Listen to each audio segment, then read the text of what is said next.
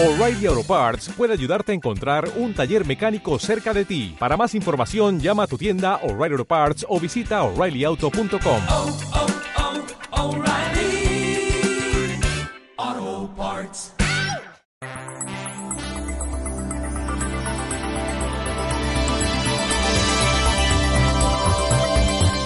Avanzando juntos.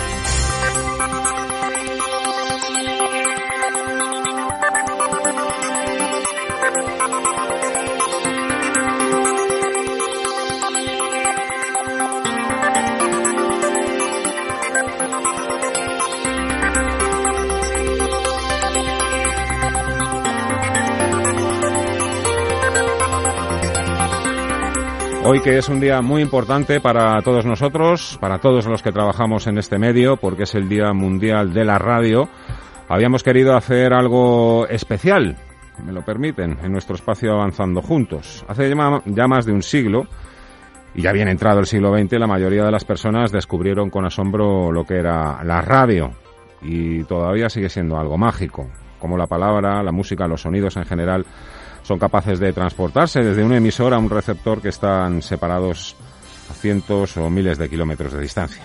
Los algoritmos y sus aplicaciones a la vida diaria son todo un reto para todos nosotros y siguen siendo grandes desconocidos. Aunque llevan miles de años con nosotros, casi tanto como las matemáticas, Ahora es cuando han recobrado más interés por su empleo en campos tan dispares como la medicina, la astronomía, la música o los sistemas de alta frecuencia, los mercados financieros, de los que tanto hablamos aquí en este programa en Cierre de Mercados. Por supuesto, me dejo multitud de áreas y campos en los que los algoritmos están muy presentes. Por supuesto, también en la inteligencia artificial. ¿Quién no ha ido a hablar eh, en los últimos años de la inteligencia artificial? Eso que, según los expertos, cambiará el mundo en todos los sentidos. Hoy en Avanzando Juntos hablamos de algoritmos y sus aplicaciones en nuestra vida diaria.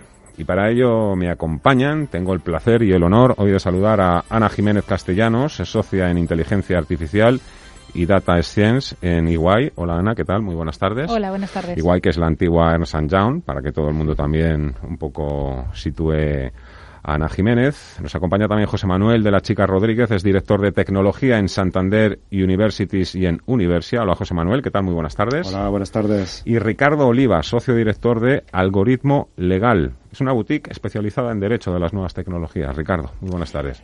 Encantado, muchas gracias. ¿Qué os parece si precisamente os presentáis? Ya, ya lo he hecho yo, pero me contáis así un poco deprisa y corriendo, si me lo permitís, ¿A qué os dedicáis y por qué estáis vosotros tan relacionados o implicados con los logaritmos? Empezamos contigo, Ana Jiménez.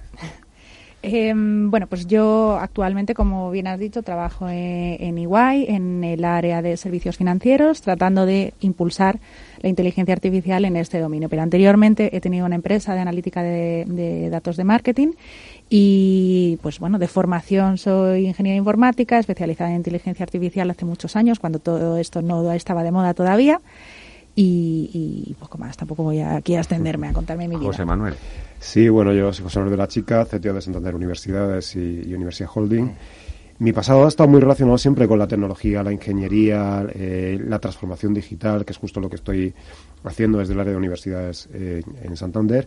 Y yo creo que todo esto al final es interesante y es un poco, está alineado con lo que hacemos en el día a día, porque al final la tecnología yo creo que es una palanca súper importante para transformar, transformar el mundo, las organizaciones, lo que estamos haciendo en el día a día. Y creo que la mejor manera de aprovechar esa palanca es conociéndola, explorándola y haciéndola avanzar. Y entonces es cuando de verdad se consiguen resultados bastante interesantes para todos. Ricardo. Bueno, eh, yo soy abogado, eh, también docente universitario y desde hace un par de años eh, he fundado un despacho jurídico, un despacho legal que se llama Algoritmo Legal.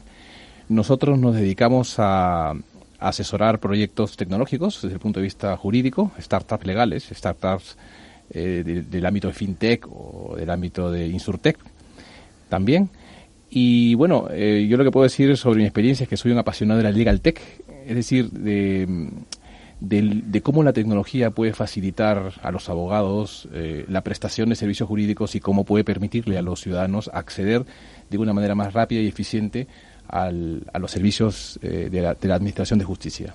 Bueno, pues las presentaciones ya están hechas. Os iba a preguntar también si alguno de los tres había estudiado la carrera de matemáticas o programación, que es un poco lo que se asocia a este mundo de los algoritmos. Ya sé que Ricardo no, no, porque es abogado, y José Manuel y. Ana, Sí, ambos somos, somos Sí. del área de ingeniería informática. ingenieros. Sí, ingeniería Ingeniera informática. también. sí. Vamos a escuchar este avance, avanzando juntos que nos ha preparado hoy Ana Ruiz. Algoritmo es la palabra tecnológica de moda, aunque la usamos en muchas ocasiones con gran desconocimiento.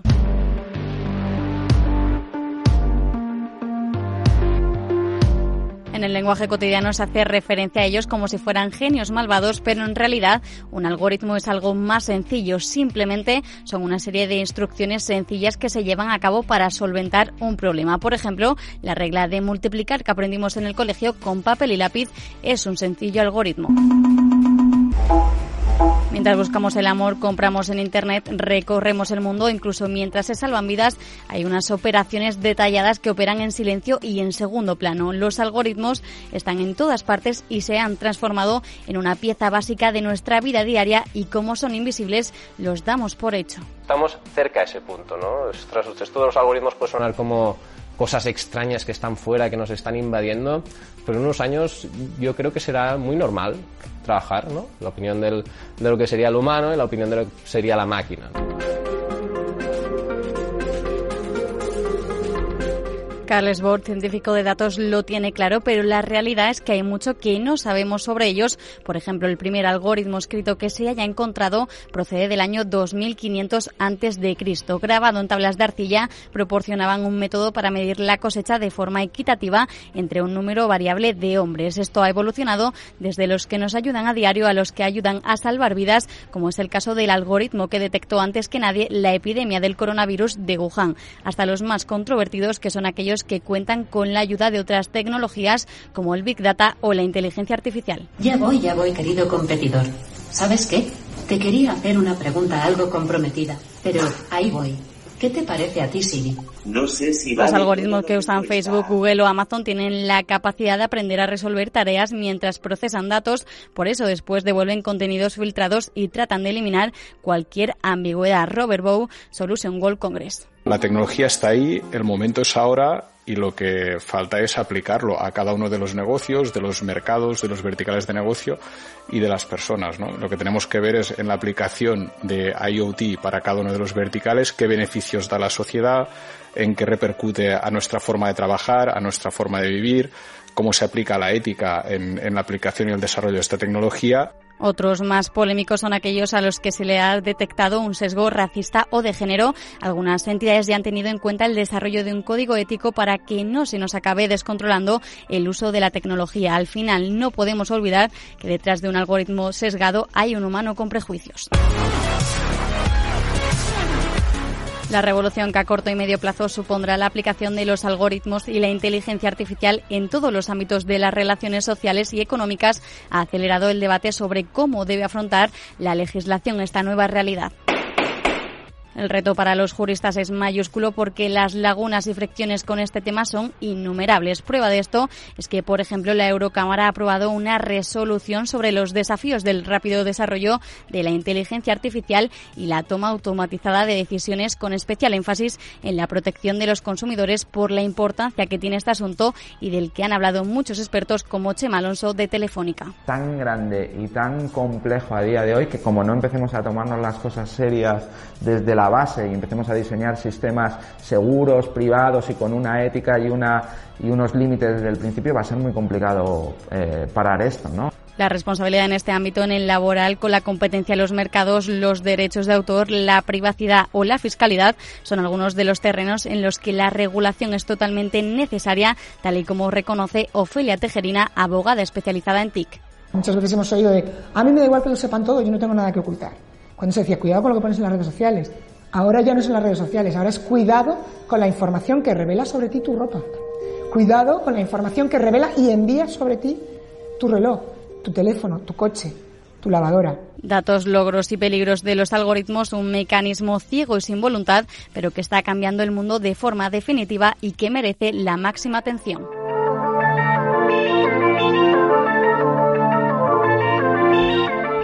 Imagino que estaréis prácticamente de acuerdo en todo. Ricardo me dice que asiente, ¿no? Sobre todo me imagino que por la parte legal, que es lo que a él le toca. Eh, más o menos tenemos ya un poco todos en la cabeza un poco lo que llega a ser un, algoritmo, ¿no? Quien más, quien menos, no sé, pues por lo menos habrá hecho una idea de, bueno, pues una fórmula matemática para la resolución de un problema, ¿no? Eh, ¿Hasta qué punto eh, pueden llegar a ser sinónimos inteligencia artificial, que sí que es un, un término que ahora todo el mundo ya está muchísimo más familiarizado, y un algoritmo? ¿O la inteligencia artificial es consecuencia de los algoritmos? No, la, inteligencia artificial es una rama de la informática, es una rama de la ciencia, ¿no? Tenemos la literatura, la biología, bueno, pues la inteligencia artificial es una rama de la informática. Y mm, de la inteligencia artificial son eh, una serie de algoritmos, está formada por algoritmos que tratan de simular comportamientos inteligentes. Un algoritmo es, una receta, un algoritmo es una secuencia de pasos. Tú tienes el algoritmo para hacer la tortilla de patatas, tienes el algoritmo para mm, ir desplazarte de un punto a otro, tienes una serie de pasos para llevar a cabo un objetivo. El tema de por qué se está hablando ahora tanto de los algoritmos es porque eh, dentro de la inteligencia artificial hay a su vez otra rama, que es la del machine learning, el aprendizaje automático, donde estos algoritmos se generan a partir de, a partir de datos.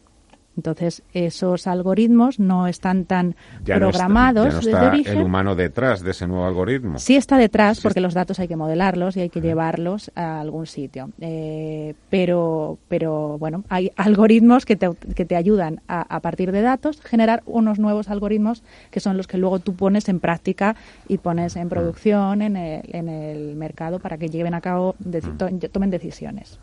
¿Cómo nos han cambiado la vida? ¿Cómo está, eso que hemos escuchado, están presentes en el día a día de todos y cada uno de nosotros. Por ejemplo. Bueno, yo creo que nos han cambiado todos la vida porque al final la, revolución, la pequeña revolución que ha hecho el Machine Learning es muy invisible, pero está presente en cada momento de nuestra vida. Está en el sistema de recomendación de películas que tiene Netflix, está en los mecanismos de seguridad eh, que tiene nuestro banco o en la manera en que nos llegan determinadas comunicaciones o planea la ruta, el camión de la basura que está pasando por nuestra casa. Yo creo que hay, muchísimos cambios, está en muchísimos sitios. Eh, lo que es interesante es que se están haciendo de manera invisible. Muchas veces cuando hablamos de, la aplicación de la inteligencia artificial, de machine learning en banca, y me dicen, oye, ¿y por qué no vemos diferencia en cómo nos prestan servicio los bancos? Digo, pues seguramente eh, esto es lo típico de no news, son, son buenas noticias. O sea, cuando hay noticias son buenas noticias. Si tú no detectas, si no hay problemas con tu tarjeta de crédito, si no te suplantas, si no está. Es porque hay un sistema que te está protegiendo de, de eso. Yo creo que cada vez estamos más rodeados de los efectos de los algoritmos, lo vamos a estar más. Y, pero sí que es verdad que es de una manera muy, muy, muy invisible en, cómo nos llegan notificaciones, en nuestro timeline de Twitter, no sé. Hay mil cosas, pero cada vez están más presentes. Pues cuando, cuando se me pregunta por la palabra algoritmos, yo la asocio inmediatamente al término de innovación, pero también de modo paralelo a opacidad, falta de transparencia, discriminación y prejuicio. Y voy a poner un ejemplo. Existe una aplicación, un software que se utiliza en los Estados Unidos para predecir la, ocurrencia de, delitos en determinados barrios. Eh, este software, que se llama Predpol, lo que hace es eh, facilita a la policía el trabajo de decidir dónde debe hacer eh, redadas, dónde debe hacer detenciones en función de lo que esta información le, le proporcione.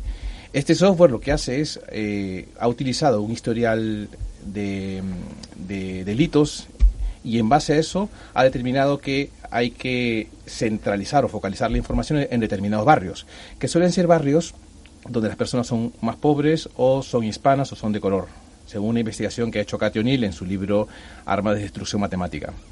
Entonces, eh, bueno, pues el tema es que se genera una especie de, bucle de retroalimentación discriminatoria porque si, si partimos de que solamente podemos llegar a la conclusión de que deben hacerse detenciones en base a un historial, en base a un histórico, pues eh, podemos estar excluyendo otras variables, otros factores que esa sería un poco la parte más negativa, que evidentemente también hay que resaltarla, pero esto es un poco también como Internet, ¿no? Que Internet también tiene ese submundo, ¿no? Que al que la mayoría de la gente no entra, pero por el que sabemos que circulan pues todo tipo de delincuentes y otras cosas de las que de las que nos podemos imaginar. Pero bueno, en el ámbito empresarial, Ana, eh, por ejemplo, vosotros, ¿cómo integráis esto de la inteligencia artificial llevado a, a la empresa? ¿Cómo, ¿Cómo se ayuda a una empresa? ¿O cómo se pues fabrican soluciones? Que, de, muchas formas. Eh, o sea, en distintos verticales. Yo ahora mismo en banca, donde, donde me ubico, eh, tú puedes ayudar al área de customer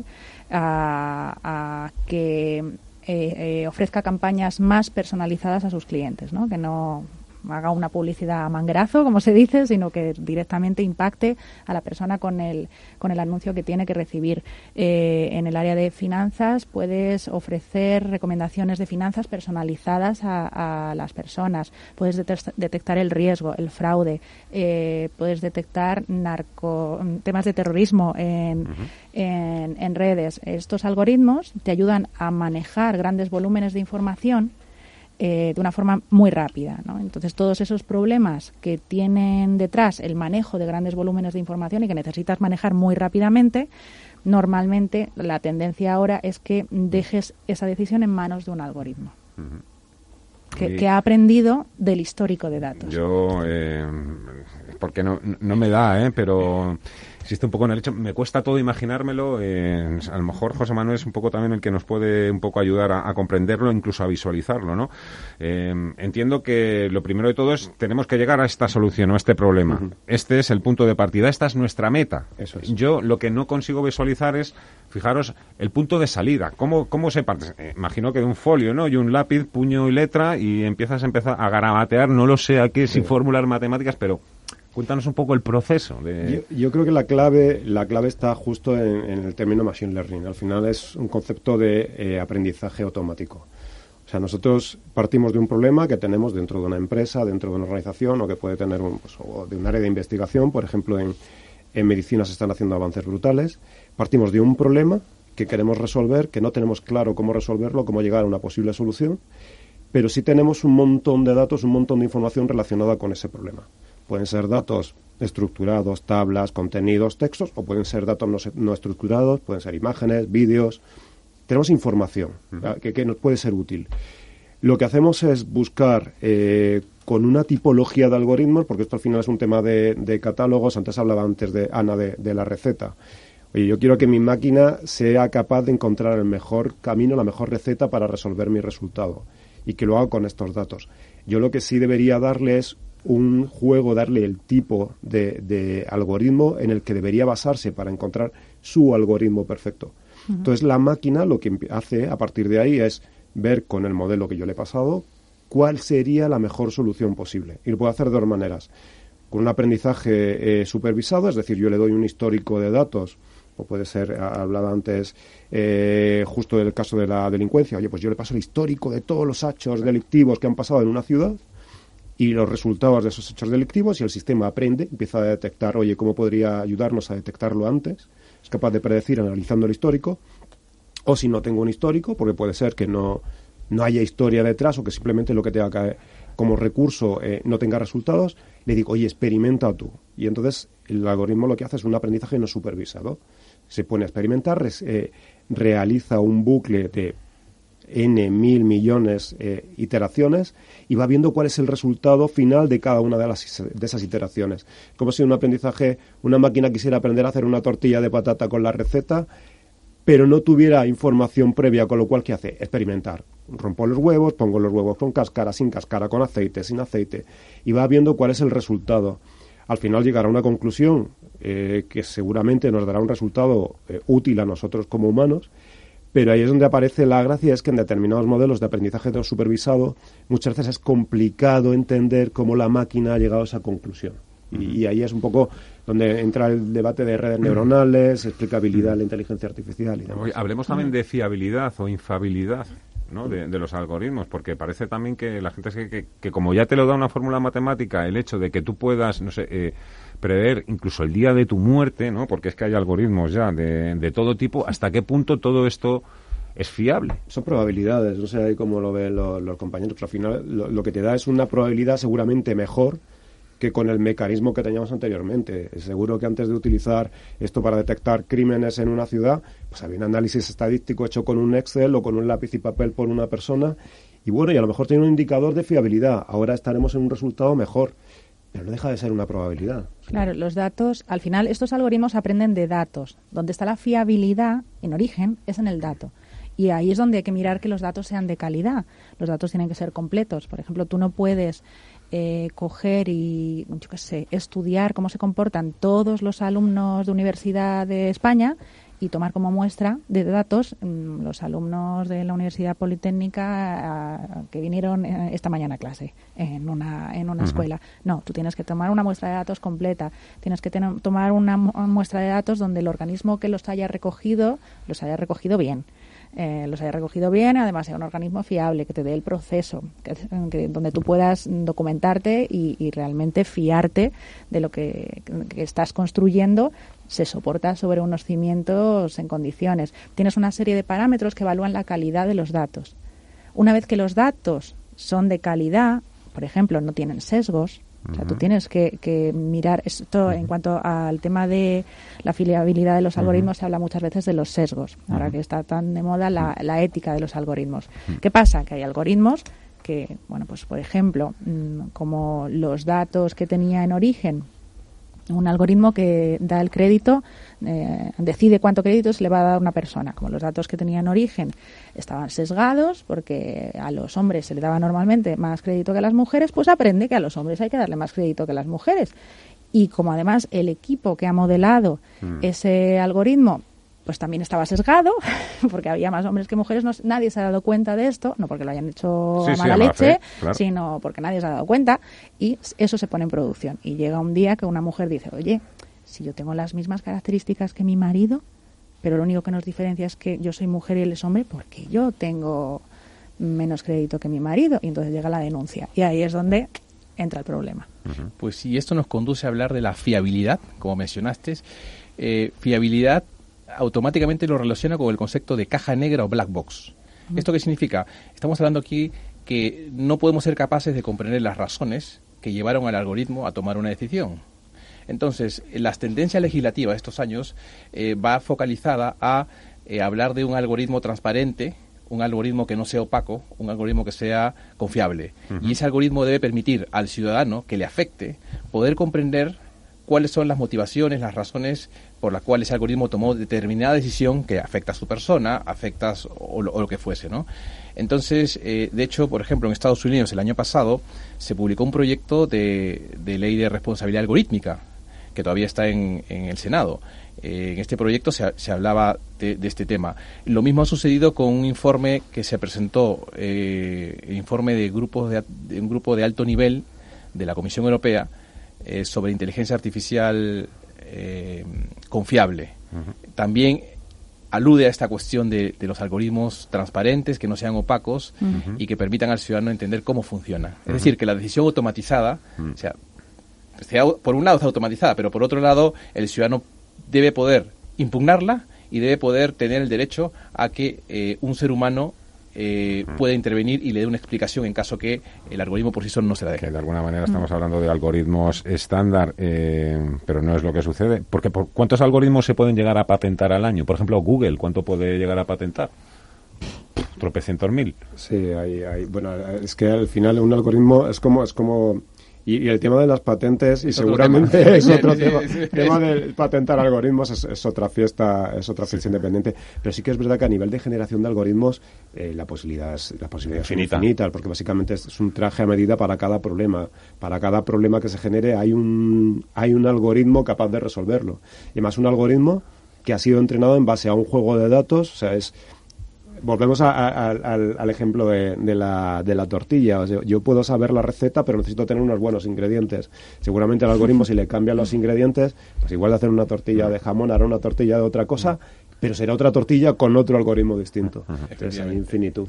Pero, y aquí surge un, un conflicto de intereses. Por un lado está eh, el derecho que tiene el empresario que ha creado el algoritmo de proteger su secreto empresarial y te dirá, a mí no me pidas que te desvele cómo lo he hecho, porque esto es parte de mi negocio. Claro. Y por otro lado está el derecho del ciudadano a que le expliquen por qué ese algoritmo pues le ha impedido que le den un crédito o han evaluado su rendimiento profesional de determinada manera o le han emparejado en una página web de emparejamiento con una persona que con la que no pues, después de una semana no ha funcionado su relación, por ejemplo, ¿no?